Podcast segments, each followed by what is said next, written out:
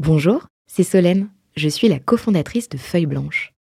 Le podcast que vous apprêtez à écouter est produit par notre agence.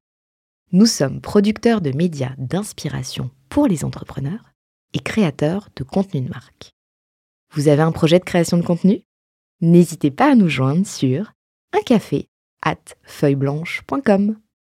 En attendant, bonne écoute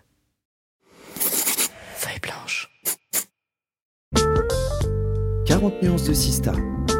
Les Sista du Next 40 comme vous ne les avez jamais entendus. Animé par Solène Etienne, cofondatrice du Brain Studio Feuille Blanche. Parce que vous entendrez encore trop peu de voix féminines parmi les dirigeants du Next 40, nous avons voulu avec Olivier et Thomas féminiser à notre manière ce palmarès des champions de la tech en proposant à leurs dirigeants de mettre en lumière une femme entrepreneur qu'ils admirent. Bonjour, je suis Solène Etienne, cofondatrice de Feuille Blanche et je vous propose de découvrir les Sista du Next 40. Une capsule clin d'œil au collectif du même nom porté par deux femmes entrepreneurs, Céline Lazorte et Tatiana Jama. Nous sommes dans une société dite connectée et pourtant il y a de plus en plus de situations d'exclusion et d'isolement. Selon mon invité du jour, nous sommes même toutes et tous responsables. Nous sommes toutes et tous une partie du problème et sûrement une partie de la solution. Mon invité du jour a dirigé le réseau social Vraiment Social, l'association au joli nom et non moins évocateur d'entourage. Mon invité est donc Lucie Declercq, cofondatrice et administratrice d'entourage. Bonjour Lucie. Bonjour Solène. Merci d'avoir accepté de venir à notre micro. C'est euh, Jérôme Mercier, lors de son 40 nuances de Next en plein cœur de Vivatech, qui euh, t'a choisi comme Sista pour cet épisode euh, exceptionnel. lors, de son, lors de son interview, il a promu l'association, car je crois qu'il fait partie du board, il fait partie même des cofondateurs. Même des cofondateurs, voilà, d'entourage. Et il l'a défini comme une ONG 2.0 qui met le grand public au cœur de son dispositif. Il a dit aussi euh, que c'était une association porteuse d'innovation par la tech sur du social. Je trouvais ça intéressant comme, comme approche. Alors, petite spoiler alerte, euh, au moment où nous tournons, euh, tu as quitté tes fonctions de DG depuis quelques mois et tu es en phase de passation. Donc, tu vas aussi euh, nous parler de cette phase euh, de transmission dans une association. Mais avant ça, on a une petite tradition sur 40 nuances de Sista. C'est euh, celle du pitch. Alors, je sais qu'Entourage n'est pas une entreprise, mais une asso. Mais je pense que vous aussi, vous êtes rompu à l'exercice. Pitch, oh mon pitch. Pitch, oh mon pitch. Je te laisse la main pour nous raconter Entourage. Alors Entourage, euh, Entourage, c'est une social tech et euh, notre signature, c'est on est le réseau social vraiment social. Euh, on est là pour aider les personnes en grande exclusion à retrouver des réseaux de soutien sur lesquels s'appuyer pour se réinsérer. Et on le fait par la tech en mobilisant les citoyens et en aidant les citoyens à s'engager autour des personnes en grande exclusion par différentes plateformes digitales. La conviction très forte qu'on a chez Entourage, c'est que le vrai problème de la pauvreté, c'est pas un problème matériel, c'est un problème relationnel. C'est parce que les gens sont très isolés dans la société qui tombent dans la grande précarité et c'est aussi parce qu'ils sont très isolés dans la société qu'ils peuvent pas euh, retrouver leur place. Euh, et donc, euh, au-delà de tout ce que les acteurs de l'urgence ou de l'accompagnement vont pouvoir proposer en termes de retour à l'emploi, accès au logement ou accès aux besoins dits essentiels que sont la nourriture, la santé, les vêtements, etc. nous, on est absolument convaincus chez Entourage que l'homme est un animal social. On a tous besoin d'être entouré, on a tous besoin d'exister exister dans les yeux des autres. On a tous besoin d'être aimés. Et euh, chez Entourage, on veut aider les personnes en grande exclusion, non pas à retrouver un toit ou euh, de la nourriture, mais à retrouver un réseau de gens qui vont les entourer, euh, qui vont les aider et qui vont leur permettre de retrouver leur place dans la société. Et alors concrètement, comment ça fonctionne? Alors concrètement, euh, on a différents programmes. Aujourd'hui, on a trois programmes. Le premier programme euh, s'appelle Réseau Entourage, notre programme historique. Euh, il s'appuie sur une application mobile qui va chercher à recréer du lien social entre habitants et personnes sans domicile. D'accord. Euh, l'objectif, c'est de mobiliser les voisins, de mobiliser des gens comme toi et moi. Euh, donc cette application, elle s'adresse au grand public. Tu peux la télécharger, tout le monde peut la télécharger. Il y a déjà 160 000 personnes qui l'ont téléchargée aujourd'hui. Et au travers de cette application mobile, tu vas pouvoir accéder à des contenus pédagogiques qui vont t'aider à comprendre le sujet de la grande exclusion, euh, déconstruire un certain nombre de préjugés ou de peurs que tu peux avoir et te donner des conseils pour aller à la rencontre des personnes sans domicile de ton quartier. Tu vas pouvoir retrouver une programmation d'événements euh, dans lesquels tu vas pouvoir aller tout simplement rencontrer des personnes qui ont des parcours de vie complètement différents de toi. Et puis tu as aussi une plateforme d'entraide sur laquelle les uns et les autres peuvent demander de l'aide ou au contraire proposer leur aide. Moi, il n'y a pas très longtemps, je l'ai utilisé pour euh, pour une dame pour lesquelles je cherchais des vêtements et j'ai euh, un certain nombre de riverains qui m'ont euh, apporté des choses dont j'avais besoin et j'ai pu euh, par cette manière-là aider cette dame. Mais la finalité du réseau entourage, c'est vraiment de rapprocher les habitants des personnes sans domicile et de créer cette communauté de rencontres et d'entraide à l'échelle du quartier autour et avec les personnes en grande précarité. Et comment vous avez fait au départ pour bah, faire connaître l'app et faire en sorte, parce que des apps, on en a plein tous, et faire en sorte que bah, les gens la téléchargent, qu'ils aient aussi le réflexe euh, de l'app euh, et qu'elle puisse vivre en fait parce que c'est ce genre de projet ça marche si les gens sont dessus. Absolument, ouais, absolument. Euh, on a vraiment de la chance, notamment via Jérôme Mercier, on a été dès les débuts accompagné par une euh, super agence de com qui s'appelle TBWA euh, et qui nous a aidés bah, sur toute la plateforme de marque au départ et puis les premières campagnes de communication. Et aujourd'hui, on a la chance d'être toujours accompagné par TB, mais d'avoir en plus de ça un certain nombre de, de, de, de moyens mis à disposition par des partenaires. Euh, on a un bateau depuis trois ans, un bateau qui court les plus grandes courses au large, qui a gagné la dernière route du Rhum, qui a gagné la dernière Transat Jacques Vabre et qui porte, qui a d'abord porté les couleurs de notre projet Linked Out, qui était le deuxième projet dont j'allais te parler juste après, euh, qui est un projet qui est euh, comment est-ce qu'on mobilise un réseau citoyen pour aider des personnes en grande exclusion à accéder à l'emploi, euh, qu'on avait appelé Linked Out évidemment en référence à LinkedIn, en clin d'œil à LinkedIn. donc on a ce bateau qui nous aide aussi à nous faire connaître, des campagnes de com, le bouche à oreille bien sûr, comme n'importe quel produit en fait qui a besoin de se faire connaître. Comme tu parles de, ce, de ce programme, je, je lance une question surprise. Vous avez un message. Bonjour Lucie, c'est Étienne de Madines. Ma question porte aujourd'hui sur le succès de la campagne Linked Out. Je suis très curieux de connaître la jeunesse de cette idée car je la trouve brillante et très bien exécutée. Et euh, est-ce qu'il y a d'autres actions euh, qui sont prévues de ton côté à ce niveau-là? Ça tombe à pic cette question. Euh, ah, la jeunesse de LinkedOut, c'est toute une histoire. Donc, euh, Entourage a, été fondé en 2014 et a vraiment commencé à, déployer sa première app à partir de 2016. Euh, et donc, a eu en 2016, 2017, 2018, 2019 une croissance de la communauté d'utilisateurs de l'application Entourage.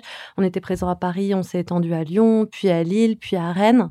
Donc voilà, Entourage, le projet du coup de création de liens sociaux entre habitants et personnes sans domicile faisait son petit bonhomme de chemin et grandissait bien.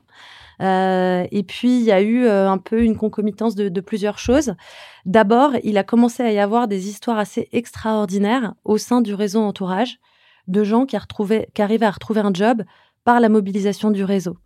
Je prends l'exemple, par exemple, de Eric. Euh, Eric, euh, qui est dans le comité de la rue Entourage, puisque Entourage a un comité de la rue qui sont des personnes qui ont connu la rue et qui euh, nous aident à prendre toutes les décisions, à, être au plus, au plus juste des besoins. C'est une, une, gouvernance participative comme ça avec les, les premiers concernés qui est, qui est vraiment très spécifique et ultra intéressante et riche à vivre au quotidien. Mais donc voilà, Eric, euh, on l'a connu Eric parce qu'il faisait la manche au métro Rome et nous, euh, à l'époque, nos bureaux étaient au métro Rome. Et donc on est allé voir Eric, on a créé un peu de lien avec lui, on l'a invité à un événement qu'on organisait. Il est venu à un, puis deux, puis trois événements, puis il a accepté d'être l'égérie de notre campagne de dons de Noël. Et puis voilà, il est devenu bénévole chez nous.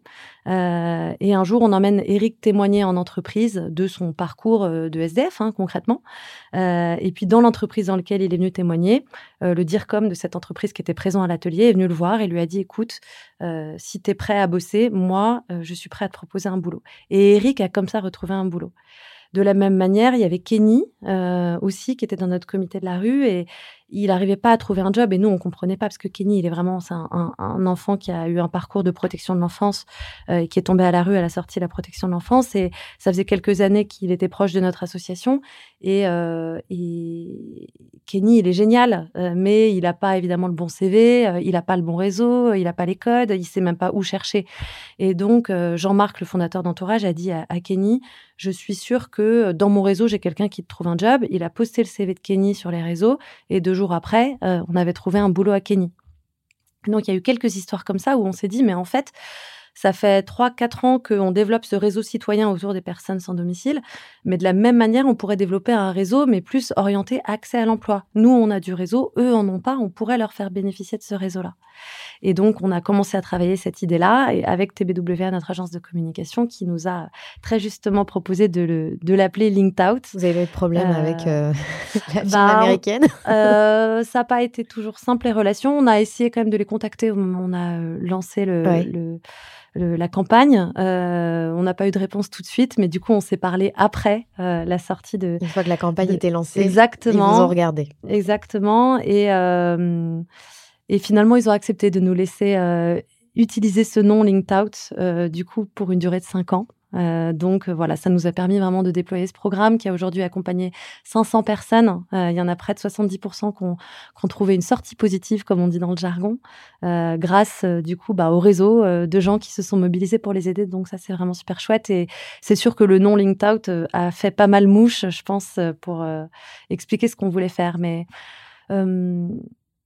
L'idée, c'est vraiment de dire, que ce soit dans le domaine du job ou n'importe quel domaine, voilà, on est un réseau euh, on peut s'entraider et c'est comme ça en fait qu'on va réussir à résoudre l'exclusion. on est tous une partie du problème, tu le disais dans ton introduction, on est tous une partie de la solution. On peut tous entourer quelqu'un, on peut tous lui ouvrir la porte, lui donner l'opportunité qui va euh, changer sa vie. Et pour compléter la, question d'Étienne, vous avez d'autres projets comme euh, Linked Out dans les cartons? Alors le, gros sujet du moment, le, gros projet actuellement, c'est une initiative autour du sport. Euh, Bon, comme je te disais, on a eu la chance de, rencontrer un skipper euh, et son sponsor Advance qui nous ont proposé de porter nos couleurs. Et donc, ça fait trois ans qu'on fait de la course au large. Et ça a été l'occasion pour nous de, voir à quel point le sport de haut niveau comme ça, c'est un super levier médiatique pour faire parler de ta cause, mais c'est aussi un super euh, levier pour faire rêver les gens et pour créer du lien et pour créer des moments de partage, de ferveur partagée hyper fort. Nous, ça fait trois ans maintenant qu'on emmène des personnes en exclusion sur les, les pontons de course au large, au départ euh, de course au large, on a reproduit le dispositif avec euh, une équipe de foot qui s'appelle le Red Star. Et grâce à l'appui de Randstad, on a été partenaire maillot principal euh, du Red Star, qui avait du coup notre logo en gros là sur la face avant maillot. Et donc, de la même manière, on a emmené des personnes avec et sans domicile vivre ensemble des moments de, de de partage et d'expérience euh, autour de autour de au Stade Bauer euh, autour des exploits du Red Star. Euh, et donc ça nous a vraiment donné l'idée de développer une vraie initiative autour du sport pour faire en sorte que les personnes en, en grande exclusion puissent accéder à la fois au sport en tant que passion pouvoir avoir leur place dans les stades, pouvoir avoir leur place dans les tribunes, pouvoir avoir leur place sur les pontons et, partout. Euh, mais aussi puissent intégrer des clubs de sport amateurs, toujours dans cette idée de redonner un réseau à ceux qui n'en ont pas. Finalement, toi, ton réseau, il vient d'où? Ta famille, tes amis, tes voisins, tes collègues et euh, tes réseaux affinitaires, donc les clubs de sport ou autres culturels dans lesquels tu es engagé. Et c'est un peu avec entourage euh, on redonne un réseau de voisins et d'amis. Avec Linked Out, on redonne un réseau de collègues. Avec Entourage Sport, on redonne un réseau affinitaire autour du sport. Et comme c'est l'année des Jeux Olympiques cette année, pour nous, euh, il n'est pas question que les personnes en grande exclusion euh, soit écarté de cette grande fête qui va y avoir autour des Jeux. Donc, ça nous tenait vraiment à cœur de lancer cette initiative Autourage Sport. Et voilà, on discute pas mal avec le COJOP en ce moment euh, pour essayer d'avoir une participation active euh, des personnes en exclusion euh, à cette fête des Jeux. on réfléchit aux formes que ça peut prendre, mais voilà, c'est pour nous important que Paris 2024 fasse rêver tout le monde. Parce que ça, c'est aussi un, sujet, euh, Paris 2024, avec ces, ces, hôtels, par exemple, qui peuvent euh, accueillir des, des, gens en très grande précarité et où il est question de peut-être, très sûrement, les, les expulser pour récupérer euh, ces chambres d'hôtel pour les louer parce que alors, c'est un secret pour personne, mais il y a une espèce de ferveur autour du prix de la nuit pendant les, pendant les JO. Euh, votre programme, il va à, l'encontre de ce, de ce marché euh, qui, qui s'envole. Bah, c'est sûr que euh, les personnes en grande exclusion, seront les premières impactées par les aspects négatifs des jeux. Si on parle du sujet des personnes sans domicile, il y a la question des hôtels sociaux où effectivement euh, euh, on est en train de déplacer les personnes pour pouvoir récupérer ces hôtels pour accueillir les touristes. Il va y avoir aussi beaucoup de questions autour de, des zones sécurisées et euh, comment est-ce que tous les dispositifs de distribution alimentaire et autres vont pouvoir se maintenir pendant les jeux et les contrôles de sécurité aussi qui vont toucher du coup beaucoup les personnes qui sont à la rue. Donc là, il y a des acteurs qui se mobilisent assez fortement sur ces sujets-là et c'est absolument essentiel et nécessaire. Mais il y a l'autre pendant des jeux qui est le pendant de la participation, qui est de dire aussi en fait, pour beaucoup de personnes en grande exclusion, elles aiment le sport. Le sport, ça les fait rêver. Euh, les jeux, elles s'en réjouissent, à vrai dire, et elles ont envie de les vivre fort. Elles ont envie que ça fasse battre leur cœur et que ce soit aussi l'occasion de, de vivre de grandes émotions. Et donc là, on est pleinement dans la mission d'entourage qui est comment est-ce que les personnes en grande exclusion participent pleinement à la société? Comment est-ce que le corps social euh, dont toi, moi, on fait partie laisse une place pleine et entière à ces personnes-là? Et donc, c'est pour ça que nous, on a décidé de se focaliser plutôt sur cet aspect-là des Jeux olympiques. C'est ce que tu appelles euh, utiliser la tech de façon positive? Alors, la tech euh, positive, c'est quelque chose qu'on a théorisé assez euh, euh, rapidement chez Entourage dès les débuts. on a été beaucoup challengés hein, quand on a débarré chez Entourage. Le secteur du social est un secteur qui aujourd'hui avait plutôt une mauvaise image de la tech. Quand on a démarré, il y avait pas mal de méfiance. En plus, Entourage a été fondé par Jean-Marc Potvin, qui lui est quelqu'un qui vient du domaine de la tech et pas du tout du social. Et donc, il y avait un peu cette interrogation sur euh, voilà, qu'est-ce qu'il veut sur le sujet des personnes sans domicile et qu'est-ce qu'il vient faire. Euh, on parlait beaucoup de ubériser à l'époque. Et donc, il y avait toute cette question est-ce qu'il vient ubériser le travail social euh, avec l'application entourage et quid de la géolocalisation, etc. etc. et en fait, c'est pour ça que nous, on a beaucoup, beaucoup travaillé sur la place de la tech, sur l'éthique de la tech telle qu'on allait l'utiliser chez Entourage et sur ce qu'on cherchait à faire.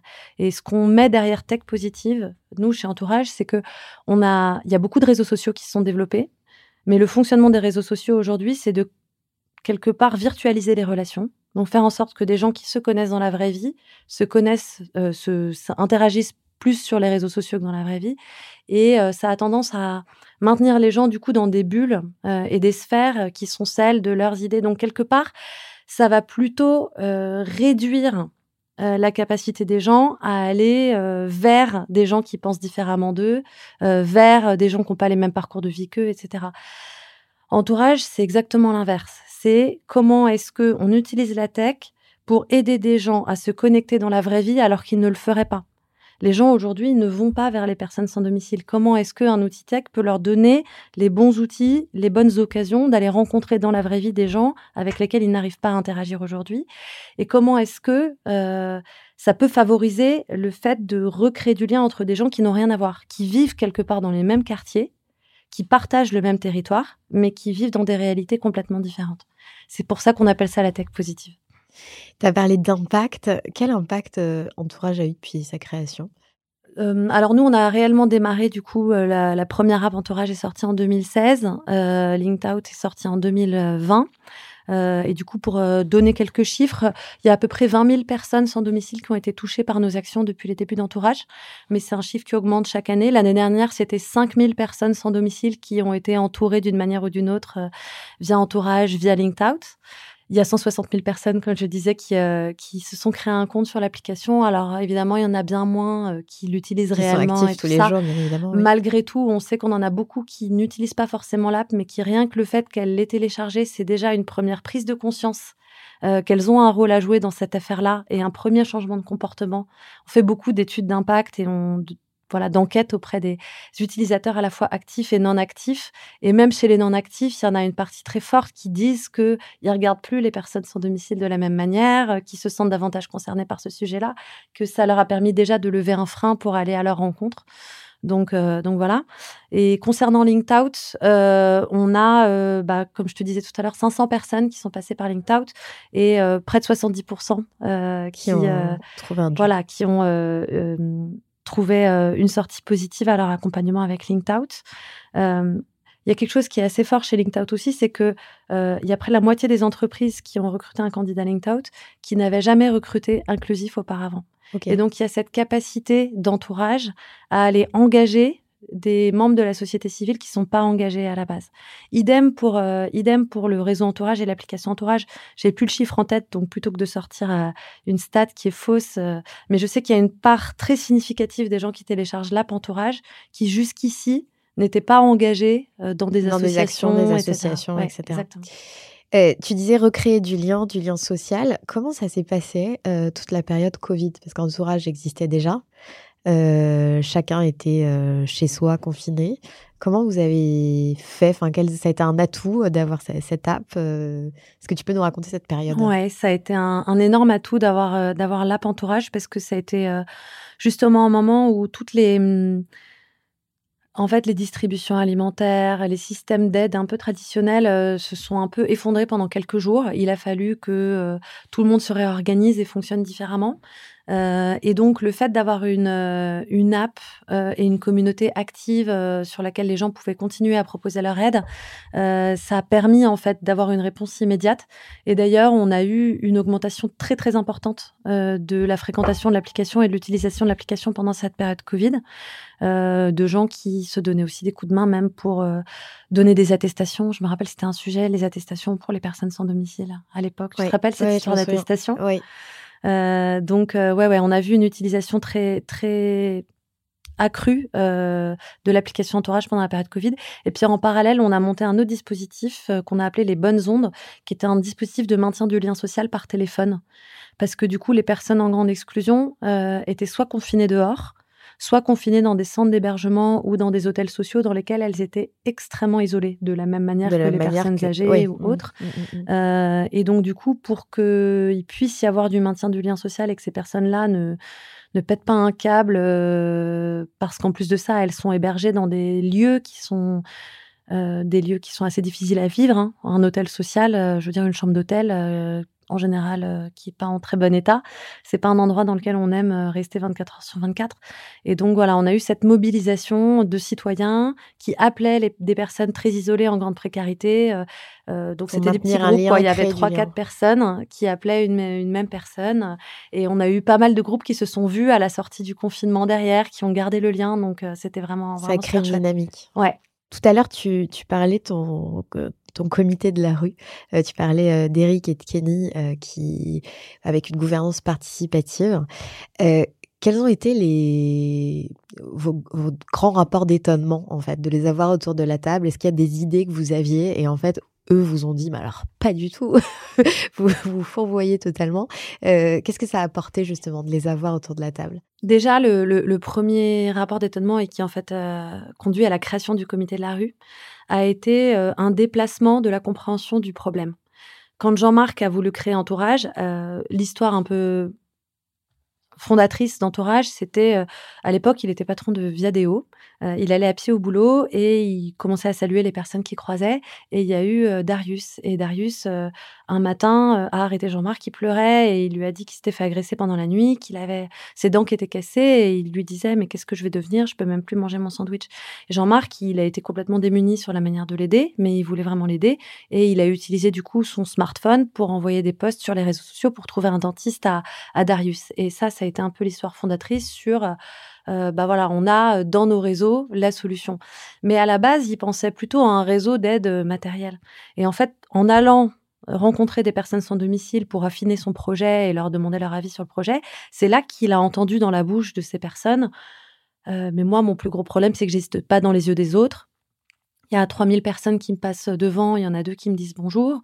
Euh, je ne vaux pas mieux que du mobilier urbain, j'ai l'impression d'être un sac poubelle sur le trottoir. Et ces paroles-là, en fait, elles lui ont vraiment permis de comprendre qu'en fait, le plus dur à la rue, c'était pas ses problèmes matériels, c'était vraiment cette marginalisation sociale et le fait de plus exister dans les yeux des autres. Et c'est pour ça qu'on a réorienté Entourage vraiment sur un, un réseau d'entraide, de rencontres de lien social où la première chose qu'on veut que le grand public fasse, c'est de se comporter autrement vis-à-vis des personnes sans domicile, de recréer du lien social avec les personnes sans domicile, parce que c'est un besoin à part entière. On a l'impression qu'on est plus utile quand on donne un sandwich, mais en fait, on est vraiment plus utile quand on s'arrête discuter avec euh, les uns et les autres. Donc, on va dire que le premier rapport d'étonnement, c'était celui-là, c'était de comprendre ça. Et quand Jean-Marc euh, a entendu ça, il s'est dit, mais il, me faut la présence des personnes sans domicile au quotidien dans le projet parce que sinon, je ne pourrais pas construire des solutions adaptées. Et donc, on a créé et formalisé le comité de la rue qui se réunit aujourd'hui toutes les deux semaines, qui est composé d'une quinzaine de personnes. Après, euh, il y a des projets qu'ils ont envoyés bouler. Euh, la question du don, euh, du don euh, dématérialisé, les gens n'ont plus de monnaie sur eux, les tickets resto se dématérialisent, alors comment on fait? Il y a plein d'acteurs du paiement euh, qui sont venus nous voir et le comité de la rue a dit oui, c'est une super idée, mais c'est pas pour entourage. Entourage, c'est le lien social. Nous, si on commence à faire du don monétaire, on va contrevenir en fait à la mission d'entourage. Linked Out, ils ont trouvé ça super. En revanche, nous, Linked Out, on le voyait plus comme une campagne de com et eux nous ont dit ah non, euh, si on dit qu'on va trouver des jobs aux gens, on trouve des jobs aux gens. Donc on fait un vrai programme et on se débrouille pour que ça crée euh, euh, des débouchés positifs. Donc bah on n'a pas fait la campagne de com en, un mois ou deux comme on le pensait. On a mis six mois, un an à construire un vrai programme qui tienne la route et on l'a lancé différemment. Récemment, TBWA nous a proposé de faire une campagne de com autour du métaverse créer Will, le premier sans-abri du métaverse. Alors nous, quand ils nous disent ça, on se dit ah là là, c'est risqué quand même cette affaire-là, créer un sans-abri virtuel. Eh ben, c'est là que c'est trop génial d'avoir un comité de la rue parce qu'on va voir le comité de la rue, on leur propose, et s'ils disent oui, mais on peut y aller avec sérénité. En fait, ce que j'ai ressenti depuis les débuts d'entourage, c'est que quand le comité de la rue trouve que c'est une bonne idée, même si c'est une idée qui est risquée, même si c'est une idée qui provoque, même si c'est une idée qui est casse-gueule, on y va avec sérénité parce qu'on sait que euh, on est au bon endroit, à la juste place euh, et tout ça. Donc moi je trouve que c'est une, boussole extraordinaire. De et ils ont dit oui. Et ils ont dit oui pour Will, le premier sans-abri du métaverse, et ils ont passé un bon paquet de temps avec les équipes de TBWA pour dessiner Will, euh, lui donner son nom, lui donner sa voix, euh, parce que euh, ils ont dit OK pour le premier sans-abri du métaverse. Mais pas n'importe quoi. Mais on veut pas là encore qu'il soit en haillon avec une barbe de euh, je sais pas quoi. On va pas tomber dans ce cliché-là de la représentation de la personne sans domicile. Donc donc voilà, c'était très rigolo de voir les, les, créatifs de TB bosser avec le comité de la rue pour dessiner Will. C'est une super expérience. Ah bah moi, de toute façon, tous ces moments-là où on se retrouve à créer des connexions entre des mondes qui n'ont rien à voir, j'adore. Même le, making-of euh, peut être intéressant en termes de com. comment, parce que donc vous êtes une association, on, en parlait tout à l'heure, euh, comment vous vous financez aujourd'hui? Alors on a un, modèle de financement qui est très classique euh, pour une association. On a à peu près 35% de nos financements qui sont des financements publics de l'État ou de collectivités locales. Euh, on a 40% de nos financements qui viennent d'entreprises, de fondations d'entreprises, et on développe de plus en plus de formats d'engagement des collaborateurs, de sensibilisation d'entreprises ou d'accompagnement au recrutement inclusif euh, pour euh, embarquer les entreprises à nos côtés. Et puis on a de la philanthropie individuelle, de petits donateurs ou de grands donateurs. Je crois qu'il n'y a jamais de petits donateurs, non? Non, oui, bien sûr. mais disons qu'il y en a qui, voilà, ont des niveaux de revenus qui leur permettent de contribuer à des montants un peu plus significatifs. Euh, je pense que comme euh, toutes les, social tech euh, qui démarrent avec un ADN très entrepreneuriat, assez pro-business finalement, et avec un fondateur qui venait, qui venait du business, on s'est dit on va trouver un modèle économique qui tienne la route, on va développer des produits et services qu'on va réussir à monétiser, etc. Euh, moi, j'en reviens un petit peu aujourd'hui de ce mythe de euh, trouver un autofinancement euh, parfait. quand on est une structure d'intérêt général, il faut aussi assumer le fait que on n'est pas sur un sujet sur lequel il y a un modèle marchand qui tienne la route et c'est pas grave. il faut assumer voilà que notre mission à nous, c'est d'aider les personnes SDF à retrouver leur place dans la société et d'avoir un modèle économique qui euh, qui nous permettent de mener pleinement cette mission et, non pas de d'essayer de chercher une valeur pour d'autres acteurs euh, que, que, les personnes euh, fragiles qu'on souhaite accompagner. Comment toi t'es tombée dans cette histoire? Alors vraiment un peu par hasard et par les rencontres et le réseau, hein, la force du réseau. moi j'ai un, un, parcours assez classique. J'ai fait une école de commerce, l'ESSEC. À la sortie de mon école de commerce, je pense que j'étais assez convaincue que j'allais avoir du mal à trouver une motivation très forte dans le fait de voilà d'aller dans un business classique dont, dont, la finalité serait d'augmenter les, les, bénéfices pour les actionnaires. et du coup, j'ai commencé à m'intéresser à l'entrepreneuriat social. j'ai rencontré. Qui était assez balbutiement, j'imagine. À l'époque, c'était quand même le début. Maintenant que j'y pense, c'était vraiment, euh, ouais. Pas que je veux beaucoup de vieilles. Non, non, non, non, non. Mais, par rapport à, je pense, parce que dans ton discours, je me disais, elle était quand même très avant-gardiste parce que c'est un discours qu'on entend beaucoup dans les générations qui viennent de quitter les écoles et d'ailleurs, c'est, c'est, c'est des mouvements qui, qui se mettent en place. Mais euh, dans nos générations, euh, ce discours était moins, moins répandu. Non, non, mais c'est vrai que c'est vrai que c'était un peu. Euh, alors l'ESSEC était assez avant-gardiste là-dessus. L'ESSEC avait euh, un programme, une chaire innovation sociale bien avant d'autres écoles de commerce. Donc il y avait un réseau d'anciens qui là-dedans qui était plus important que dans d'autres écoles. Enfin bref, à ce moment-là, j'ai rencontré euh, Anne Roosevelt qui avait monté une ONG de santé autour des enfants en Afrique de l'Ouest. Euh, et donc, il m'a proposé de la rejoindre d'abord bénévolement et, ensuite à temps plein. Donc, j'ai passé cinq ans dans, dans cette ONG, mais qui était un, enfin, un projet en démarrage. Hein. donc, il y avait cette même euh, dynamique entrepreneuriale, euh, cette envie de prendre les choses différemment, cette composante technologique à l'époque n'était pas aussi poussée que chez Entourage, mais, mais qui était déjà qui était déjà là. et donc voilà, j'ai passé cinq ans entre la France et le Mali euh, à travailler sur le sujet de la santé des enfants et de comment est-ce qu'on peut améliorer l'accès aux soins des familles. Euh, et puis au bout de cinq ans, il y a eu euh, voilà des, des, des, questions personnelles. Hein. J'ai rencontré mon le père de mes enfants, le futur père de mes enfants en France, et puis la situation sécuritaire qui s'était pas mal dégradée au Mali et qui faisait que ça commençait à devenir inconfortable de travailler là-bas. Et puis je pense qu'on est assez rapidement rattrapé aussi par des questions autour de la ah, est-ce qu'on fait vraiment du bien? Enfin voilà, je pense que quand on, est dans la solidarité internationale, c'est dans ces pays euh, voilà, avec lesquels euh, la France a une histoire aussi particulière, c'est pas toujours simple de savoir si, si on est au bon endroit ou pas. Euh, et puis le, réseau m'a fait rencontrer Jean-Marc qui avait le souhait de lancer Entourage et qui cherchait à constituer une équipe pour porter le projet je m'étais pas vraiment dit que les personnes sans domicile c'était un sujet euh, qui allait vraiment m'accrocher. Euh, et en fait, euh, ces sept dernières années, je pense que j'ai j'ai eu l'impression de vivre une transformation quand même intérieure extrêmement forte.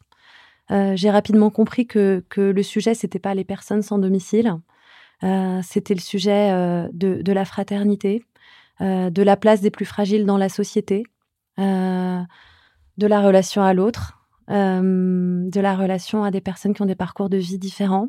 Euh, et ça, ça m'a vraiment passionnée. Et vraiment, je, pense que toutes les rencontres que j'ai faites chez Entourage, que ce soit avec les membres du comité de la rue ou toutes les personnes euh, en précarité que j'ai rencontrées au sein de l'association, que ce soit avec l'écosystème tech de Jean-Marc, les chefs d'entreprise qui nous ont accompagnés dans le démarrage du projet, Jérôme et d'autres personnes, euh, avec euh, le monde du sport, là, plus récemment, euh, avec tous les acteurs traditionnels de la lutte contre l'exclusion, les grosses et petites associations qui œuvrent sur ce sujet-là. J'ai trouvé que j'avais passé des, des années d'une richesse incomparable et qui m'ont vraiment ouvert les chakras de manière extrêmement forte. Et un jour, tu te dis, peut-être que je passe à autre chose. Bah, ça fait euh, ça fait sept ans et demi hein, quand même euh, que je suis euh, engagée chez Entourage. le projet s'est énormément développé. On était une petite équipe de trois quand j'ai démarré. là, je quitte. On a une soixantaine de permanents, on a 400 bénévoles, on a des antennes dans une dizaine de villes ou de territoires en France. on a on avait un programme, le réseau Entourage. Maintenant, on a trois programmes réseau Entourage Linked Out et Entourage Sport. Je pense que c'est la question de toute personne qui a porté un projet comme ça depuis ses débuts de se demander quel est le bon moment pour passer la main. Euh, ce qui n'est pas toujours une question facile. Non, ce qui n'est pas une question facile. Et en même temps, on voit vraiment aussi des personnes qui font l'erreur de rester trop longtemps. Et ce qui, au bout d'un moment, finit par nuire au projet. Qui se croient indispensables trop longtemps et qui, euh, ouais, qui, qui sclérosent un peu leur projet, en fait. Euh, donc, moi, j'avais déjà peur de ça, quand même. Il y a eu la deuxième chose, c'est que, bon, un moment un peu une perte d'énergie, pas une perte de motivation pour le projet, mais un peu de fatigue. Euh, et en fait, ce projet est tellement magnifique et il a tellement de potentiel que je me suis dit, mais en fait, il a besoin de de vitalité et il faut que la vitalité soit soit toujours aussi forte à sa tête. Et puis aussi le sentiment qu'il est bon de voir euh, autre chose. On grandit aussi en voyant des choses différentes. Mais j'ai vraiment la chance avec entourage de pouvoir rester engagé au conseil d'administration. Donc j'ai pas l'impression de dire au revoir complètement au projet. J'ai l'impression que je vais pouvoir euh, grandir ailleurs et apporter tous tous ces nouveaux apprentissages euh, à entourage. Donc ça c'est chouette. Et comment ça se passe une transmission dans le cadre associatif? On y a pas mal euh, réfléchi avec Jean-Marc, du coup, le fondateur et président d'Entourage. Euh, moi, clairement, j'avais pas développé tout ça euh, ces sept dernières années pour risquer de le mettre à risque au moment de la transition. Donc, la première chose que j'ai dit à Jean-Marc, c'était que on allait prendre le temps de trouver la bonne personne. Il n'y avait pas de date butoir, il n'y avait pas de, de, préavis. Ils avaient à nouveau fait marcher le réseau. Ouais, donc on a fait marcher le réseau. C'est via un de nos administrateurs qu'on a réussi à trouver la perle euh, qu'est Marie-Flore, la nouvelle directrice d'entourage. Mais voilà, on s'était vraiment dit, euh, en fait, moi, j'étais pas pressée, j'étais J'adore toujours autant entourage. Je pouvais encore rester sans problème euh, plusieurs mois de plus. Donc, on a vraiment pris le temps de trouver la bonne personne, de la faire valider par les membres du CA, de la faire valider par les membres du comité de la rue, hein, qui participent à tous nos process de recrutement chez Entourage, et puis par certains membres de l'équipe salariée pour s'assurer que ça allait fitter et puis une fois qu'on a trouvé du coup euh, la bonne personne, on a aussi pris le temps de l'onboarder correctement. Donc euh, là, elle est arrivée euh, il y a plusieurs mois déjà. elle a eu vraiment le temps au début de s'immerger dans nos activités, rencontrer les équipes salariées euh, et voilà s'imprégner pleinement du projet, d'autant plus qu'elle venait pas du social et c'était un choix très fort pour nous. Hein. Entourage, on veut être tourné vers la société civile, euh, embarquer le grand public, embarquer les entreprises, euh, garder notre ADN digital de manière très forte aussi. Donc on était très clair sur le fait que pour que ça, ça reste vivant, il nous fallait quelqu'un qui arrive avec un œil neuf et qui soit pas déjà dans le sérail. Mais du coup, ça nécessite aussi que euh, elle puisse s'onboarder euh, sur ces sujets. Voilà, sur ces sujets. Euh, et donc voilà, et donc du coup, on a travaillé un plan de passation avec en plusieurs étapes, ce qui fait que voilà, là, je suis à le, au moment où je vais quitter, puisque je quitte définitivement dans deux semaines et qu'elle est clairement aux manettes euh, et euh, adoubée par tout le monde. Et donc, c'est hyper confortable pour moi Surtout de me par le comité de la rue. Par le comité de la rue, par les salariés, par le conseil d'administration et par tous nos partenaires externes. Et ça, j'avoue que c'est une grande satisfaction pour moi aussi. Euh, ça peut être déstabilisant d'ailleurs, j'y pense, enfin, je me projette juste parce que bon, euh, euh, j'imagine que à ce niveau, tu es rompu à l'exercice des entretiens, des questions qu'on peut te poser de, pour ce type de poste, mais que ça doit peut-être être plus déstabilisant d'arriver devant le comité de la rue, qu'il y a peut-être d'autres questions en fait que celles qu'on a l'habitude d'entendre de manière très classique en entretien. Ah bah ça c'est clair, mais ça c'est même pas à moi qu'il faut poser la question, c'est à Marie-Flore du coup. Parce que toi t'as pas eu le droit à ça, mais mais euh, non mais ça c'est sûr que le comité de la rue ils, vont pas demain Martin quand ils ont des choses à dire. Euh, ouais. Donc. Euh, mais, c'est ce qui fait aussi la réussite du projet. C'est ce qui fait la beauté du projet. Exactement. Et donc nous pour nous on est très clair sur le fait que si de toute façon si si les personnes qu'on recrute ne sont pas prêtes à se laisser bousculer par cette rencontre là, ça marchera pas. ça marchera pas en fait parce que le comité de la rue, il est, il est présent au quotidien dans l'équipe. Donc, euh, donc voilà. Mais en tout cas, euh, en tout cas, c'est vraiment chouette parce que je suis sincèrement assez, assez heureuse et fière de ce qu'on a réussi à faire ces dernières années avec Entourage. Mais j'ai cette fierté supplémentaire de me dire qu'on a aussi réussi la transition euh, et que du coup, l'avenir de, d'Entourage est entre de bonnes mains. Avant qu'on passe à la suite de cette émission, est-ce que tu as une dernière rencontre, une dernière histoire dont tu voudrais nous parler, que tu as eu grâce à Entourage, un coup de cœur? Ah bah, il y a beaucoup de membres du, du, comité de la rue avec lesquels j'ai noué des liens extrêmement forts. Euh, je pourrais parler, bah, j'ai déjà parlé un peu d'Eric, qui a une histoire vraiment incroyable.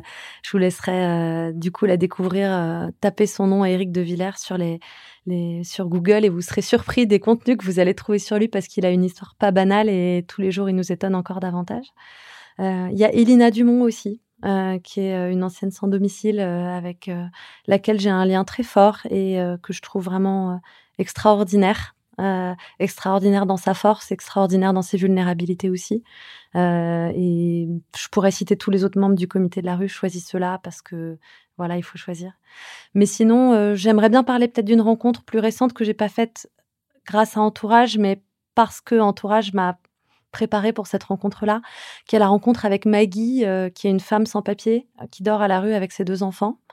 je l'ai rencontrée récemment. Et comme j'ai un peu plus de temps, j'essaye de l'aider dans ses démarches. Ses enfants ont le même âge que les miens, donc je pense que ça m'a particulièrement touchée aussi. Et ça m'a permis de prendre vraiment conscience d'une manière nouvelle de ce problème des familles à la rue. Euh, il y a euh, près de 3000 enfants qui dorment dehors chaque nuit. C'est en augmentation très forte.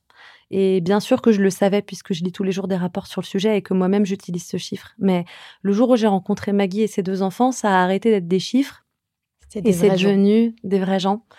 Euh, et en fait, le problème des chiffres, c'est que les chiffres, ça réveille pas le cœur. Les rencontres, ça réveille le cœur. Et du coup, euh, voilà, moi en tout cas, j'ai une vigilance particulière sur ce sujet-là. Il euh, n'y a pas de solution qui existe aujourd'hui euh, pour accueillir ces familles.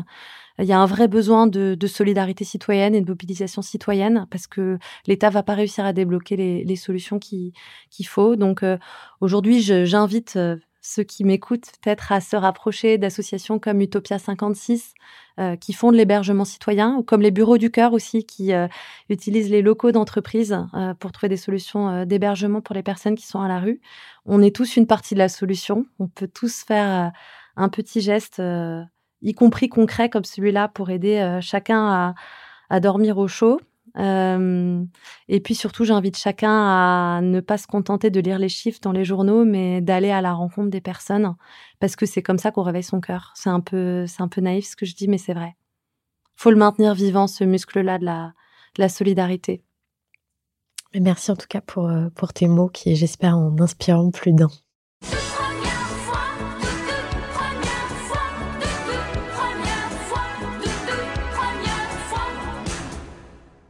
Est-ce que tu te souviens de ton premier coup de culot avec Entourage? Bon, on se l'est dit plein de fois. En vrai, c'est vraiment l'ADN d'Entourage. Hein. C'est vraiment l'ADN d'Entourage de sortir les trucs. Euh, et puis après, on voit ce que ça fait. Oh, peut-être la première campagne de com, mais c'était pas mon, mon coup de culot à moi. La première campagne de com d'Entourage, c'était euh, une campagne sur les billets. Euh, pour faire connaître l'app entourage, mais d'ailleurs je dis faire connaître l'app entourage, mais à l'époque elle était vraiment c'était rudimentaire, c'était rudimentaire, rien ne marchait et tout ça. Mais euh, voilà, TBWA nous avait proposé une campagne un peu choc euh, autour de billets sur lesquels des personnes sans abri écrivaient euh, Moi, Pierrot, pour moi, ce billet a beaucoup de valeur, mais pas autant qu'un bonjour. Et après, on mettait ces billets de banque en circulation. En fait, c'est pas autorisé d'écrire sur les billets de banque. Donc, il y avait un côté un peu pirate à cette, à cette, campagne. cette campagne. Mais rien que le fait aussi d'assumer de faire des grosses campagnes de com comme ça, alors que euh, l'application marchait à peine et qu'il n'y avait pas de communauté sur l'app. Vous n'êtes pas fait attraper par la patrouille Non, c'est pas fait attraper. C'était peut-être pas. Non, alors. Je dirais peut-être pas mon premier coup de culot, mais oh, c'est des financements en fait, je crois. C'est des financements sur lesquels on est allé. Par exemple, Linked Out. Euh, donc, on a lancé Linked Out euh, en juillet 2019, en, un peu en, en campagne de com, il n'y avait pas encore, grand-chose derrière. Euh, et puis on a entendu parler d'un gros appel à projet du ministère du Travail euh, pour financer l'innovation dans l'accès à l'emploi des plus précaires. Et on s'est dit qu'on allait postuler et euh, il n'y avait rien, quoi. C'était vraiment une coquille vide, linked out. Mais en fait, on a tout misé sur la force du nom et le côté smart du nom qui allait nous faire gagner. Et on a gagné 1,6 million. Ah euh, alors qu'à l'époque, c'était même pas le budget de l'association. Euh, et on est vraiment allé au culot. Euh, en... On a postulé en deux semaines. Et puis voilà, on n'hésite pas aussi, quand on a des gros oraux, de gros pitch comme ça, on n'hésite pas aussi à faire des trucs un peu, un peu marrants pour être sûr que à la fin de la journée, quand le jury va repasser sur tous les projets qu'il a vus, ah, il se rappelle de nous. Ils étaient Exactement. Est-ce que tu te souviens de ta première nuit blanche? Euh, ma première nuit blanche pour entourage. Alors, j'ai un souvenir très clair. Ça va encore parler financement, hein, mais bon, c'est souvent aussi le lot des entrepreneurs qui démarrent. Mais euh, on avait postulé à la France s'engage. Je ne sais pas si certains connaissent, euh, et on pouvait gagner sur le, le le prix du grand public là. Et donc, il nous fallait un maximum de votes. et donc, mais vraiment, on a tout arrêté euh, pendant des jours et des jours pour aller faire voter des gens. Et j'ai le souvenir de Claire, euh, la dire comme de l'époque, et moi, qui on s'incrustait à des soirées euh, dans lesquels on n'avait rien à faire pour faire voter les gens. On, faisait un stand, quoi. On s'arrêtait euh, euh, à un endroit dans la soirée, puis on prenait tous les gens les uns après les autres, et puis on les, on les faisait euh, voter, quoi. On les fait venir, dans le- mais des soirées où on s'incrustait littéralement. Donc euh, j'ai des souvenirs comme ça, ouais. Ça faisait une pierre deux coups. Ils te votaient et en plus, tu leur pitchais l'entourage. Ils pouvaient télécharger l'app ça. après. Voilà. C'est comme ça, en fait, que vous avez commencé à acquérir des nouveaux... Exactement. voilà, c'est ça. Allez, une petite dernière. Ta première déception? La première déception, mais après coup d'ailleurs, c'est pas une déception, c'est un apprentissage. On avait essayé très tôt de monter un partenariat avec euh, ATD Carmonde qui était venu nous voir pour euh, faire un partenariat sur l'app. Et en fait, en vrai, on n'aurait jamais dû accepter ce truc-là. Euh, C'était beaucoup trop tôt, notre produit, il n'était pas atterri, notre stratégie partenariale, elle n'était pas atterrie. On n'avait pas de notoriété et du coup, ça a donné un truc un peu foireux euh, qui était pas bon pour eux, pas bon pour nous. Euh, c'est pas vraiment une déception parce que c'est là-dedans qu'on apprend vraiment. Euh, mais voilà, c'était le premier projet foireux, disons. C'était à refaire, tu le ferais pas. Tu dirais pas oui, forcément. Euh, je suis sûre que je redirais oui. mais euh, mais ce serait pas parce que sur le moment c'est super euh, enthousiasmant en fait. Et puis c'est une super belle asso à TD Carmonde donc euh, on croit qu'on va réussir à le faire. Mais non c'était pas une bonne idée. Allez, relaxez-vous. Et maintenant, on parle de vous? Tu nous as dit tout à l'heure que euh, en sortant d'école de commerce, tu ne voyais pas euh, aller bosser dans un, un gros corpo. euh. Et avant, tu rêvais de quoi? T'avais envie de faire quoi quand t'étais petite? Alors, quand j'étais petite, euh, mes parents me le rabâchent assez souvent. J'avais deux voies professionnelles pour l'avenir qui étaient mannequin ou Premier ministre. Ah oui. Donc, euh, mon physique ne m'a pas permis d'être mannequin. Et je pense que j'ai fini par euh, assez rapidement par réaliser que Premier ministre était finalement pas une position tellement confortable. Tu regrettes pas? Ah non, je Ni l'un regrette ni pas. l'autre. Non. Et qu'est-ce qui t'attirait dans le fait de devenir Premier ministre ou mannequin d'ailleurs? Alors mannequin, franchement, aucune idée. T'as le fait de euh, voyager? Alors je sais pas, je sais pas, je devais avoir euh, une haute, euh, une haute estime de, de moi, j'en sais rien. Mais euh... non, c'était peut-être juste une blague quand j'étais petite, j'en sais rien. Et, et Premier ministre, euh, je me rappelle bien qu'à l'époque, j'avais compris de nos institutions que le président, en fait, il faisait pas grand-chose, il choisissait le Premier ministre et que c'était le Premier ministre qui avait vraiment les mains pour agir. Et du coup... Euh je pense que j'avais quand même déjà envie de changer les choses. Et donc, euh, je me disais, en fait, il vaut mieux être Premier ministre que président. Bon, après, j'ai grandi, j'ai compris que ça se passe pas exactement, Exactement comme comme ça. Ça dépend aussi de quelquefois du président et du Premier ministre.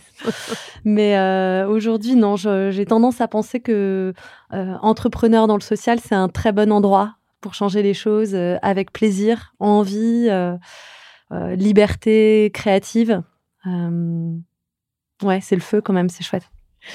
Alors, tu, depuis le début de cette émission, euh, tu nous as euh, beaucoup euh, parlé du fondateur. Et à ce propos, j'ai une question pour toi. Vous avez un message. Alors Lucie, est-ce que quand tu vois Jean-Marc Potvin, tu restes toujours aussi impressionné comme je le suis? Donc, c'est donc une question de Jérôme Mercier qu'il nous a posé, qu'il te pose, pardon, dans la fourmilière de Vivatech, d'où ce petit bruit ambiant derrière lui. Euh, la réponse est oui. La réponse est oui, et je dirais même impressionné de manière nouvelle, parce que du coup, euh, avec Jean-Marc, donc euh, on peut pas parler de l'histoire d'entourage sans parler de Jean-Marc. C'est vraiment lui qui a eu l'inspiration de créer Entourage et, et l'impulsion et la force d'y aller, avec un parcours qui le prédestinait pas du tout à ça. Euh, et moi, mon rôle à moi a été d'être la bonne sparring partner pour Jean-Marc et peut-être avoir un peu plus les pieds sur terre et le sens des réalités pour après faire atterrir le projet dans une forme concrète qui allait bien fonctionner. Euh, je me suis régalée quand même dans ces, dans ces sept années de, collaboration avec Jean-Marc. Euh, évidemment, quand on a un duo comme ça, on finit par se connaître par cœur, par voilà avoir euh, une capacité à se comprendre euh, et au bout d'un moment à s'aligner, euh, qui est vraiment chouette, à être énervé aussi par les défauts de l'autre euh, et tout ça au bout d'un certain temps. Donc, euh, euh, je dirais que je suis impressionnée par Jean-Marc toujours et de manière complètement différente maintenant. Mais la, la profondeur de sa vision de société, Euh, la générosité de ses engagements et euh, la droiture de sa colonne vertébrale sont des choses qui continuent à m'impressionner fortement. Il y a d'autres entrepreneurs euh, qui t'ont inspiré dans ton parcours? Alors moi, je dois dire que je suis assez bluffée euh, par euh, les fondateurs de Yuka. Ouais. Déjà parce que c'est quand même une réussite euh, incroyable en termes de nombre d'utilisateurs, etc. Euh, mais en plus de ça, parce qu'on sent un alignement euh, sur euh, bah, la vision fondatrice, etc. Euh, et que euh, il pourrait facilement avoir euh, les sirènes de euh, la profitabilité, etc. qui qui résonnent, mais non, eux, ils restent très focalisés sur l'impact qu'ils veulent avoir, le fait de rester petit, le fait de garder un modèle économique qui soit aligné avec l'indépendance dont ils ont besoin pour faire leur mission correctement. Euh, et du coup, je trouve assez remarquable euh, la manière dont ils restent vraiment, euh, voilà, solides sur sur leur leur socle. C'est une activité que tu suis de près, leur évolution? Hum, de près, oui et non. Déjà, comme utilisatrice de Yuka moi-même, hein, je trouve ça quand même bien pratique euh, et je m'en sers assez régulièrement pendant mes courses. Et puis oui, dans le milieu de l'entrepreneuriat à impact, euh, on entend souvent parler d'eux. Moi, je suis, euh, je suis au comité d'investissement d'Investirez Plus, qui est un fonds d'investissement qui a investi dans Yuka aussi. Donc du coup, j'ai des nouvelles par ce biais-là. Mais c'est vrai que voilà, Julie Chapon, elle fait pas mal de podcasts et tout ça, et j'écoute très souvent euh, parce que je trouve qu'elle est inspirante euh, à la fois dans voilà son, son, son assurance, son humilité, mais aussi surtout euh, à quel point ils restent voilà centrés sur leur vision initiale, ils n'en dérogent pas et le succès ne leur ne leur monte pas à la tête. Selon toi, qu'est-ce qui a fait la femme que tu es devenue aujourd'hui? Bon, l'ensemble de ces, de ces expériences, l'ensemble de ces expériences vécues, euh, vraiment quand même, euh, tout le parcours professionnel après, après l'ESSEC m'a beaucoup forgé. Euh, ces années au Mali m'ont forgé d'une certaine manière. Ces dernières années chez Entourage m'ont complètement développé autrement, avec plus d'ambition, plus d'assurance au niveau professionnel. Je reste quelqu'un qui doute quand même beaucoup d'elle-même, qui a souvent le syndrome de l'imposteur.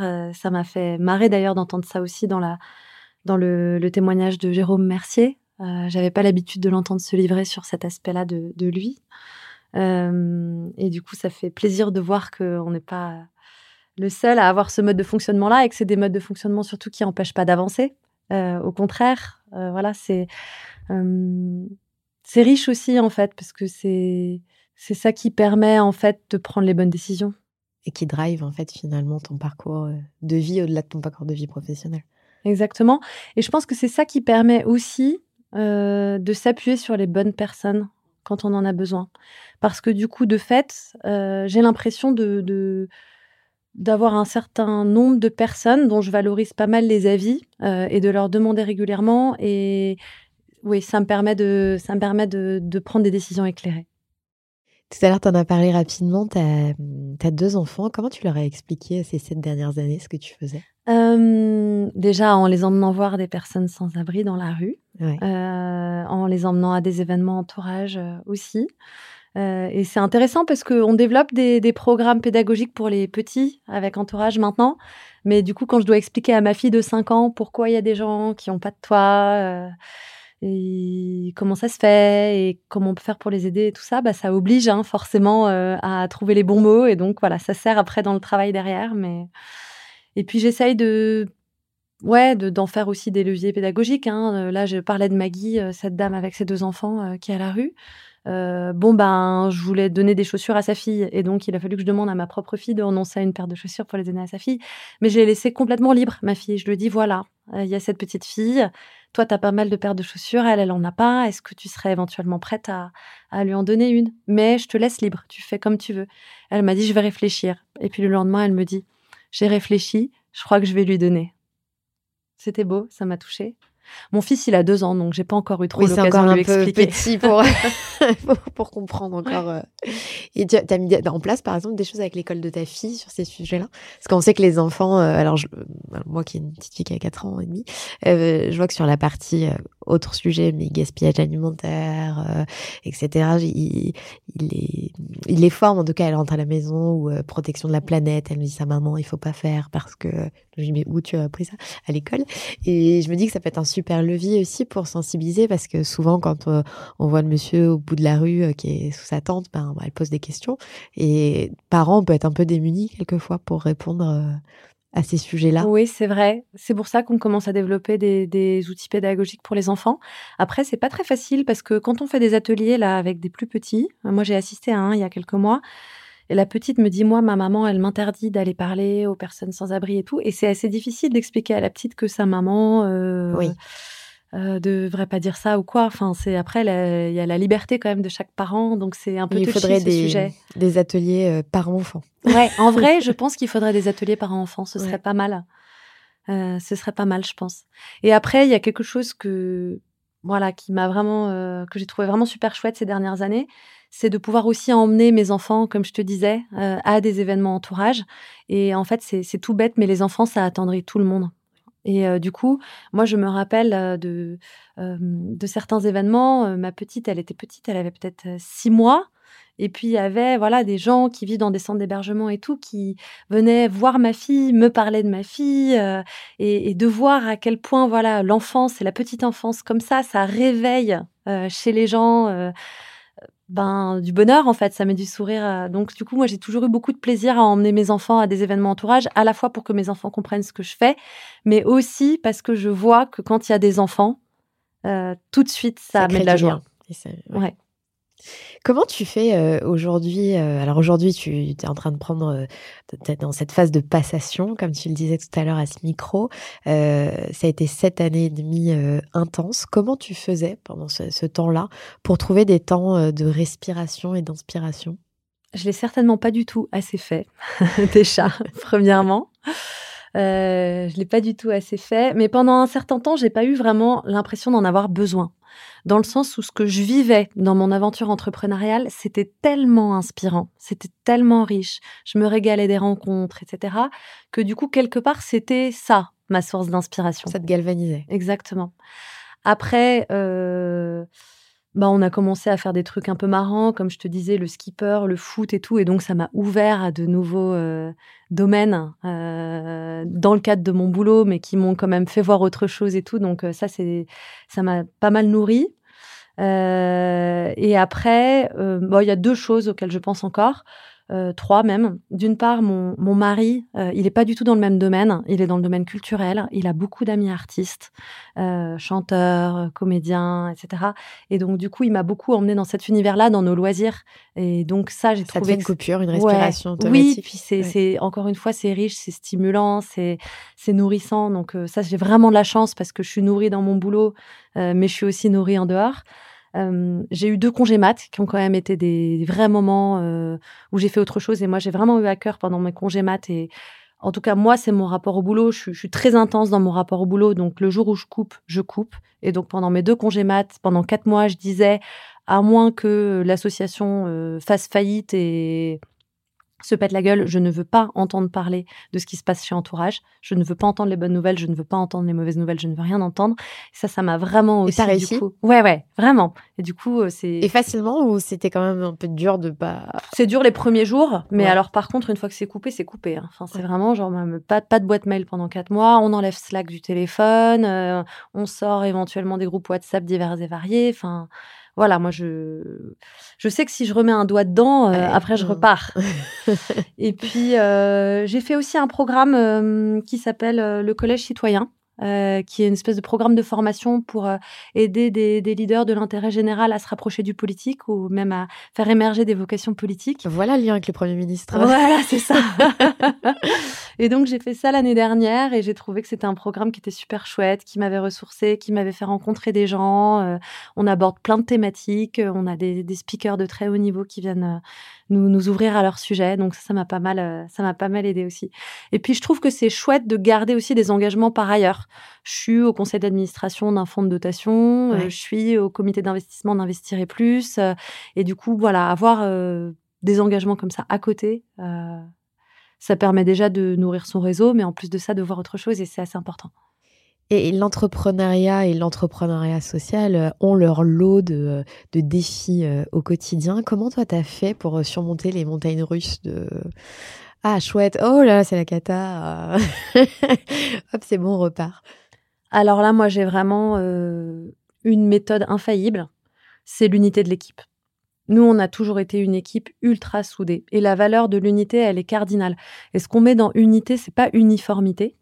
Euh, ça veut pas dire il faut qu'on soit tous d'accord ou il faut qu'on se ressemble tous. Et de fait, avec le comité de la rue, euh, avec euh, ben, le profil de nos administrateurs et tout ça, on a, voilà, on a, je pense, des façons de voir les choses parfois assez différentes, mais on a tous chevillé au corps la conviction que il faut qu'il y ait du respect entre nous. Euh, il faut qu'on soit aligné sur le fait que la mission d'entourage, c'est ça qui est important et pas nos intérêts individuels. Euh, il faut, voilà, on n'est pas dans le jugement, on se pointe pas les responsabilités du doigt. Et ça, on se l'est vraiment appliqué. J'ai eu l'impression de le vivre ces sept dernières années, ce qui fait que les succès ont été des succès partagés et les échecs ont été, n'ont pas été la faute d'un tel ou d'un tel, mais ont été des échecs collectifs aussi.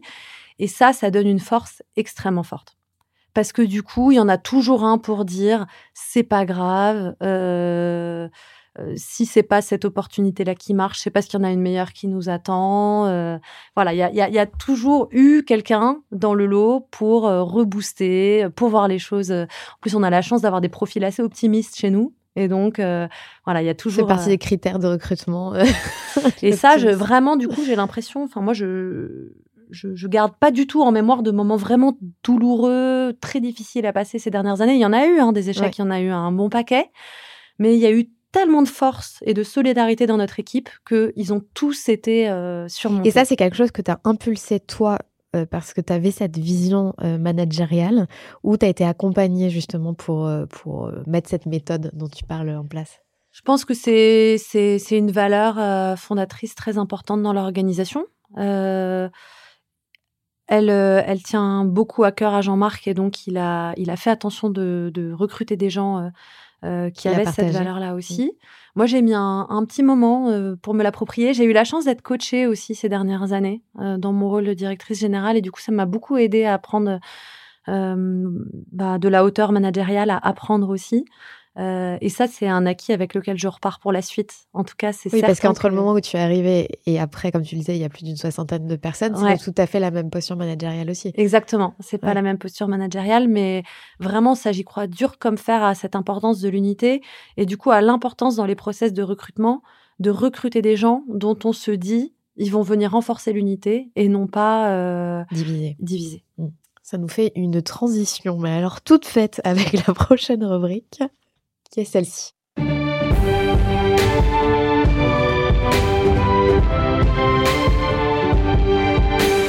Parce que c'est notre projet Tout à l'heure, tu nous as dit que tu voulais être euh, Premier ministre quand tu étais euh, petite fille. Alors si tu étais Première ministre ou présidente ou ministre du ministère de ton choix, quelle serait euh, la mesure que tu prendrais ou que tu défendrais en premier? Alors ça c'est bien parce que j'ai l'occasion parfois d'aller l'expliquer euh, aux autorités publiques. Euh, sans surprise, euh, je vais répondre que le sujet que je traiterai en premier lieu et avec énormément de moyens et d'importance, ce serait le sujet du lien social, qui est quand même en perte de vitesse extrêmement fort dans notre société. que t'expliques comment, toi, selon toi? En fait, c'est un peu le pendant négatif de tout ce qu'on a construit comme modèle de société autour de la performance, euh, qui du coup dévalorise très fortement la fragilité. Euh, autour du bien-être individuel, on est aussi très euh, dans un mode où on cherche le bonheur individuel, on cherche le confort individuel, etc. donc il y a quand même quelque chose d'assez profond dans le modèle de société qui est couplé sans doute aujourd'hui avec aussi l'évolution de, de, des modes de vie. Netflix, on reste chez soi maintenant, on consomme des contenus chez soi plutôt que d'aller au cinéma, on se fait livrer un Deliveroo plutôt que de sortir au restaurant. Euh, euh, en fait, on se rend pas compte, mais euh, on fait des visios maintenant et on fait du télétravail et ça a plein d'avantages, mais ça fait reculer partout les interactions. Je lisais une stat il y a pas très longtemps sur le fait qu'aux États-Unis, en 2003, les gens consacraient 60 minutes par jour euh, à leurs amis, à leurs relations sociales. Et 20 ans après, c'est passé à 20 euh, minutes par jour. C'est-à-dire qu'ils ont divisé par trois le temps qu'ils passent chaque jour à avoir du lien social avec leurs amis. Donc euh, voilà. Mais c'est un sujet qui était bien compris pour les personnes âgées. Je pense qu'on parlait beaucoup de l'isolement des personnes âgées. On pensait pas que c'était un sujet de société très large. Ça a un peu plus émergé avec la crise Covid. Mais aujourd'hui, là, euh, il y a des signaux qui montrent que c'est un vrai sujet et dans tous les pays développés. Euh, en avril, euh, l'Union européenne a lancé euh, une consultation très forte sur le sujet du lien social et de la perte de lien social en Europe. Et là, c'est l'OMS qui a lancé une commission sur le lien social comme enjeu majeur et urgent de santé publique, puisque partout dans le monde, le lien social recule, que ça a des impacts très forts sur la santé mentale des personnes, mmh mais aussi sur la santé physique des personnes. Il est démontré que être isolé dans la société être tout seul, ça équivaut à fumer 15 cigarettes par jour en termes d'impact sur la santé. Ça augmente le risque de faire euh, des accidents cardiovasculaires, etc. Donc ça a des impacts en fait euh, très forts sur la santé. Euh, ça a des impacts sur l'éducation et la capacité des jeunes à faire leurs études correctement.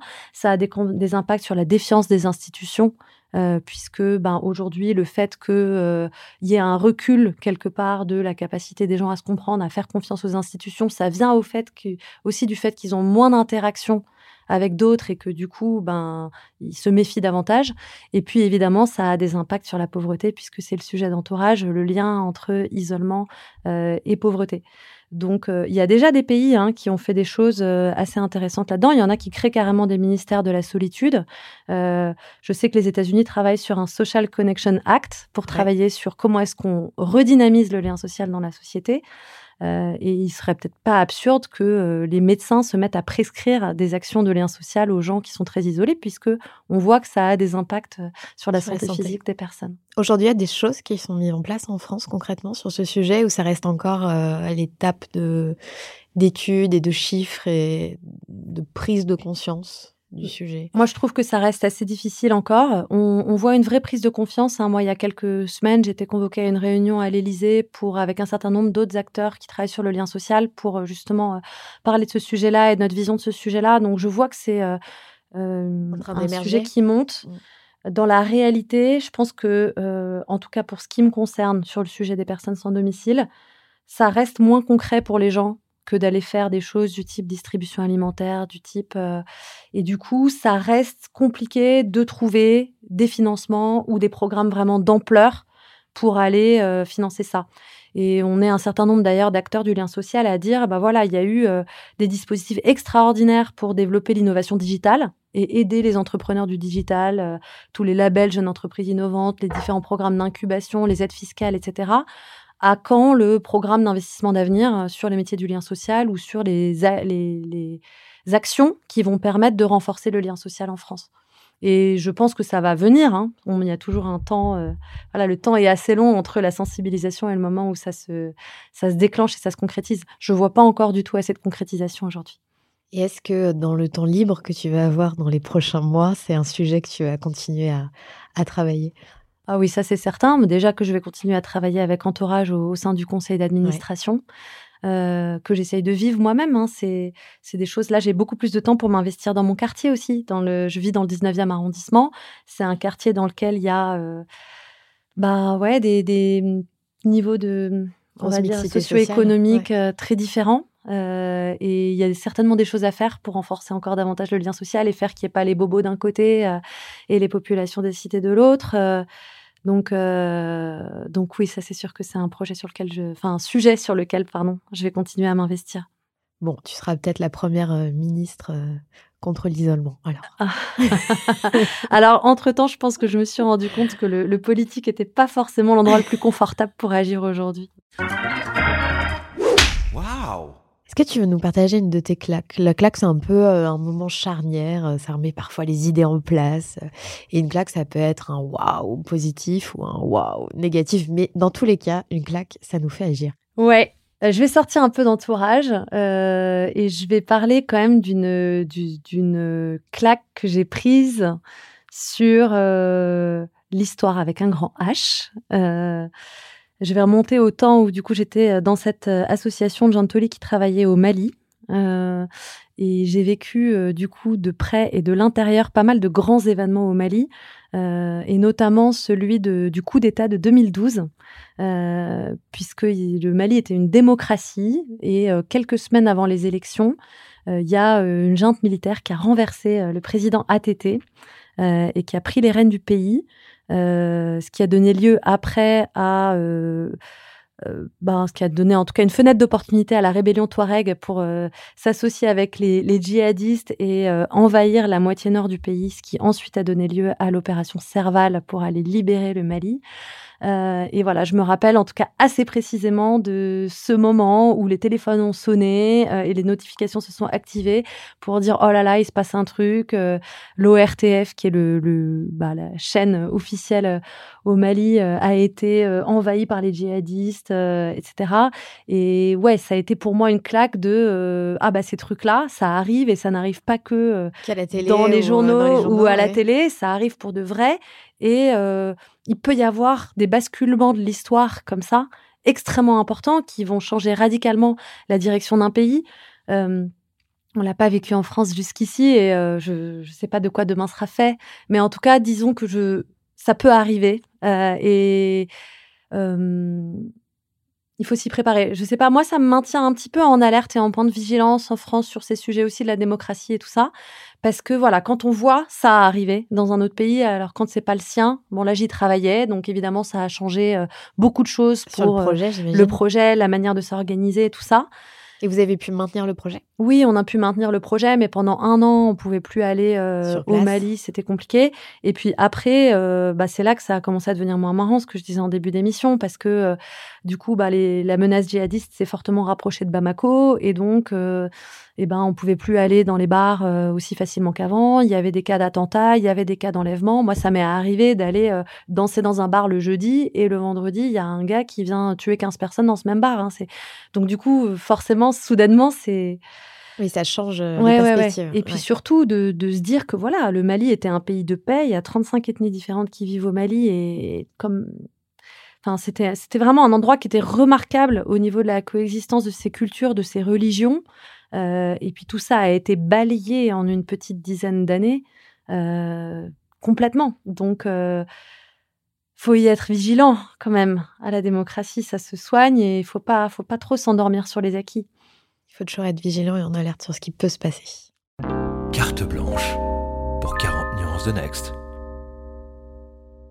C'est le moment, Lucie, où je te laisse le micro. Sur une carte blanche, un coup de cœur, un coup de gueule, ce que tu veux. Je te laisse le micro. Bon, c'est l'année olympique, donc je vais contribuer euh, à ma petite mesure à l'année olympique euh, en partageant avec toi euh, la découverte récente d'une figure du sport qui s'appelle Alice Milia, qui est une femme qui est aujourd'hui assez méconnue. Je pense que tu la connais pas. Jusqu'à ce que tu m'en parles avant ce début d'émission, non, je la connaissais pas. et donc, moi, j'ai découvert très récemment car j'ai rencontré un monsieur qui s'appelle Éric Florent et qui vient de créer il y a quelques années la fondation Alice Milia. Et Alice Milia, en fait, c'est euh, une dame qui est née à la fin du 19e siècle, euh, qui était sportive, qui était sportive, nageuse, rameuse aussi, euh, et en fait qui s'est beaucoup battue pour faire rentrer euh, le sport des femmes dans euh, les instances sportives. Euh, notamment, elle s'est beaucoup opposée à Pierre de Coubertin qui avait du coup lancé les Jeux Olympiques, mais qui voulait pas entendre parler du sport féminin. Pour lui, c'était inintéressant, ça n'avait pas de sens, et donc voilà, elle, elle a euh, de faire valoir le sport féminin. Euh, ne trouvant pas l'écoute qu'elle souhaitait, elle a monté les premières fédérations de sport féminin, les premières rencontres sportives féminines et tout ça jusqu'à réussir petit à petit euh, à faire rentrer le sport féminin et avoir quelques avancées là-dedans. Euh, donc euh, voilà, elle est, assez extraordinaire cette femme et euh, la Fondation Alice Milia essaye aujourd'hui de, ben, de, porter en fait cette cause de la place des femmes dans le sport et de la reconnaissance du sport féminin en réhabilitant cette figure d'Alice Milia. Il s'avère que finalement à la fin, elle a fini par abandonner le combat parce qu'elle a eu rencontré trop d'obstacles.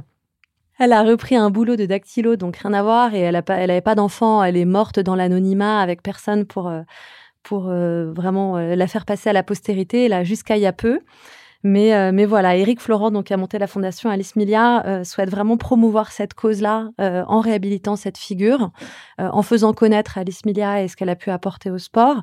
Il a réussi à avoir de super belles réussites. la statue d'Alice Milia, aujourd'hui, qui est dans le hall du comité olympique français, à côté de celle de Pierre de Coubertin.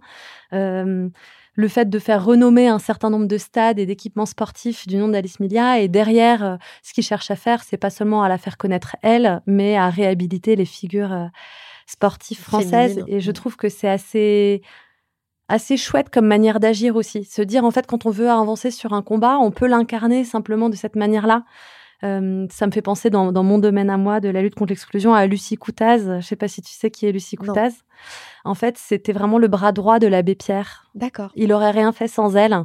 Euh, euh, lui, il avait les idées, il avait la gouaille, il avait le machin, mais elle derrière, c'était elle, Elle qui délivrait. déroulait, c'était elle qui délivrait et qui a géré en fait Emmaüs et personne ne la connaît. Alors qu'il y aurait jamais eu Emmaüs si elle si elle n'était pas là. Donc je trouve que cette manière de réhabiliter aussi des femmes qui ont eu des rôles comme ça majeurs par le passé et qui ont été effacées De l'histoire. par l'histoire, c'est une manière euh, assez belle en fait de se battre pour ces idéaux-là, non pas de manière conflictuelle, mais euh, de manière inspirante. Ben, en tout cas, nous, ça nous inspire dans ce 40 nuances de Sista et la transition est toute faite avec cette dernière euh, partie. Si donc Jérôme t'a choisi comme Sista, si toi tu avais dû choisir une femme entrepreneur sur qui mettre un coup de projecteur, qui t'inspire, t'aurais choisi qui et pourquoi?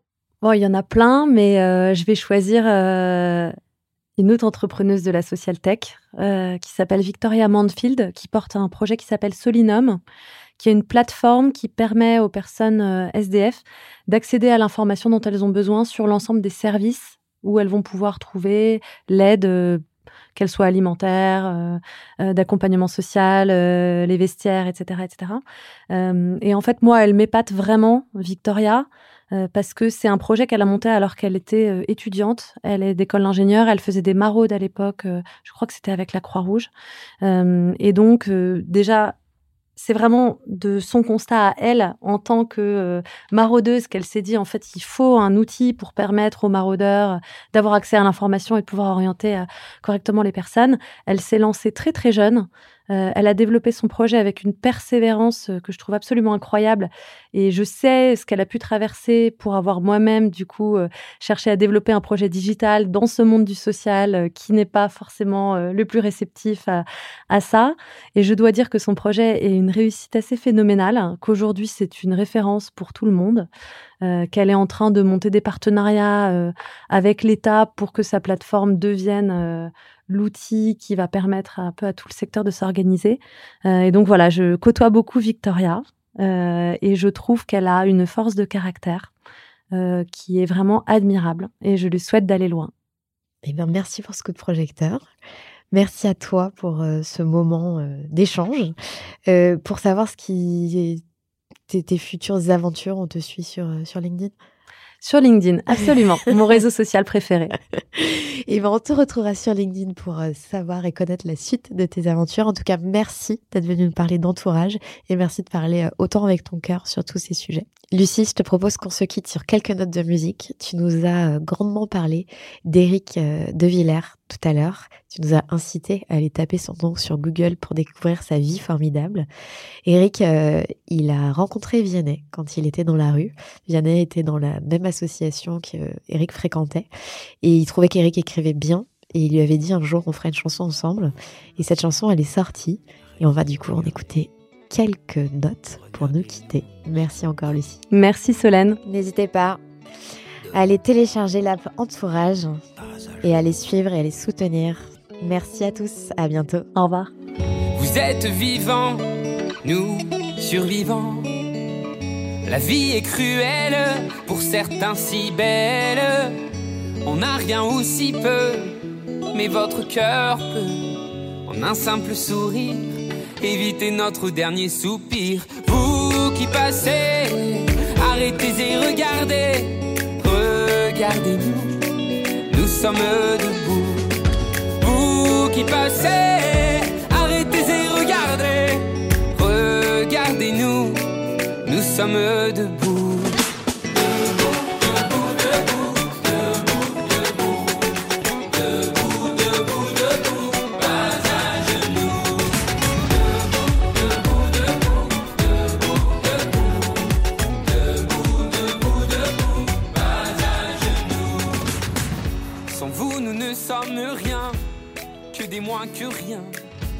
Rien ne vaut la main, tendu, tendu de bon matin. Y a pour nous tellement d'amour, caché dans un bonjour. Y a pour nous tellement d'espoir.